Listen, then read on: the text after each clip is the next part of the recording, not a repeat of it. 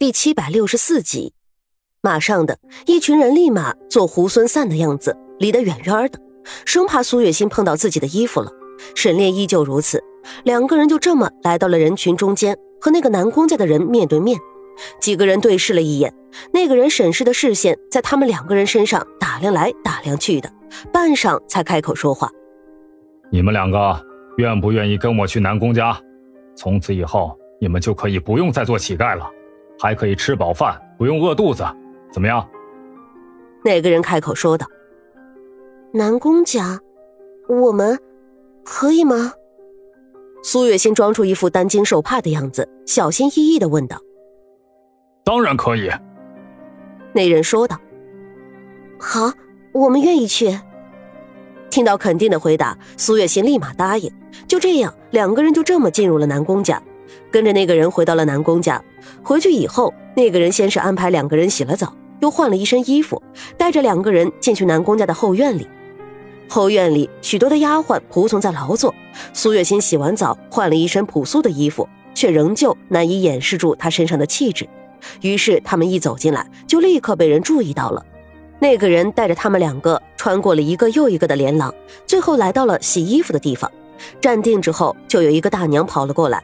那个人穿着一身墨绿色的衣服，腰间挂着腰牌，能够带着腰牌的，恐怕在南宫家都是多多少少有点地位的。哎呦，大管家，什么风把你给吹来了？那个人扭着肥胖的身体，娇笑的说道。被称作大管家的人脸上的神色没有丝毫的动容，只是淡淡的看了来人一眼，指了指苏月心，说道：“这是今天新买回来的人，交给你了。”你给他安排点事情做。苏月心冲着来人微微一笑，算是打招呼。谁知道那个人一看到他的脸，脸色马上就沉了下去，然后白了他一眼。好，您放心吧，交给我了，我会安排他的。那个人答应了一声，扭身离开。苏月心见状，赶忙快走几步追了上去，而沈炼则是被大管家带走了，恐怕也是去安排到别的地方去了。追上了那人之后，苏月心先开口说道：“大姐，我叫苏月心，我以后要做什么啊？”苏月心是吧？你以后就是我手底下的人了。有些话我先说在前面，我手底下的人可都是机灵的，我不要那种傻蛋啊！你给我聪明着点，不要惹到那位主子不高兴了，到时候你可就吃不了兜着走了。”那大姐说道。哦，好，我明白。那我以后要做什么呢？苏月心点头答应。我姓穆，这里的人都叫我穆大姐。这后院都是我管的。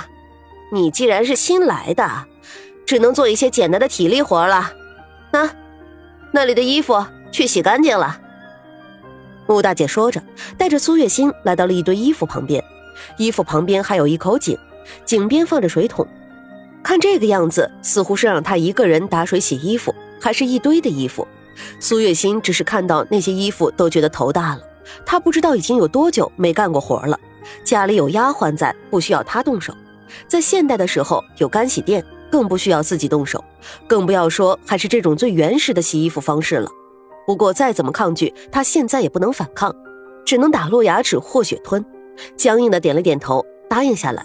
可谁知道这还不算结束，而仅仅是个开始罢了。接着，穆大姐又指了指不远处的马桶，说道：“衣服洗完了，就去那边把马桶也刷了。”苏月心看着那一堆的衣服，都觉得头大了。再看看穆大姐指的那些马桶，只觉得整个人都眼前一黑，差点离开了这个美丽的世界了。虽然心里极为的抗拒，甚至是厌恶，但是为了能够留在这里，成功的救出金竹。苏月心还得压抑着心里的脾气，点了点头，恭顺的答应下来。毕竟人在屋檐下，不得不低头嘛。穆大姐看了看苏月心的表情，眼里闪过一抹得意之色，然后就傲娇的扭着肥胖的身体离开了。没错，她就是故意的。在这个后院里，她就是老大，凡是进来这里的人，每一个都要听她的话。如果今天换作是其他人，恐怕不会受到这么严重的针对。但是谁让苏月心长了一张漂亮的脸蛋呢？明明大家都是给人家做奴做仆的，怎么就有一个长得这么出众的人呢？穆大姐向来不喜欢那些长得好看的，在她的眼里，那些长得好看的没有一个是省油的灯，都是一些狐妹子。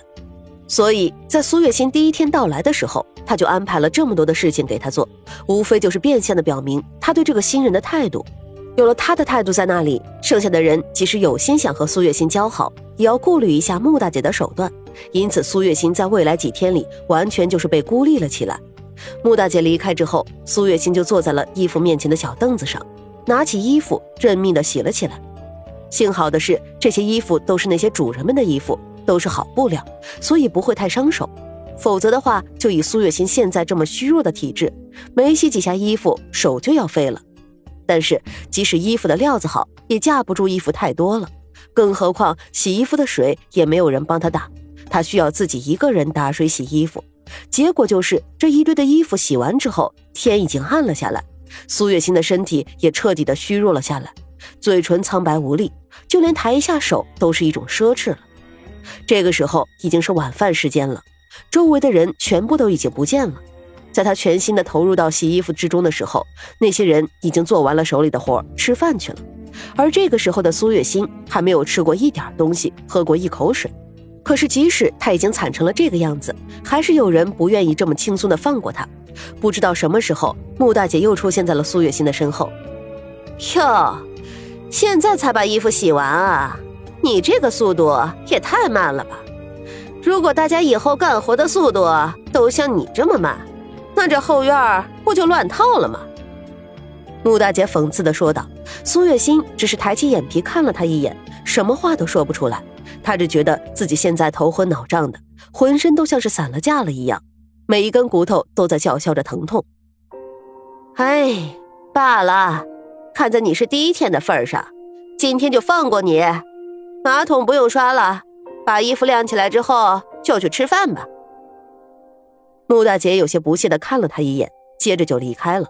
苏月心等穆大姐离开了之后，整个人瞬间软了下来，也不管什么脏净了，整个人直接躺在了地上，看着天上已经渐渐的露出来星光的夜空，苏月心的脑袋才渐渐的回过了神来。她今天遭受了如此大的折磨，也不知道沈炼那边会是怎么样的，会不会和他一样也被管家这么折磨。沈炼，你在哪？喃喃自语道。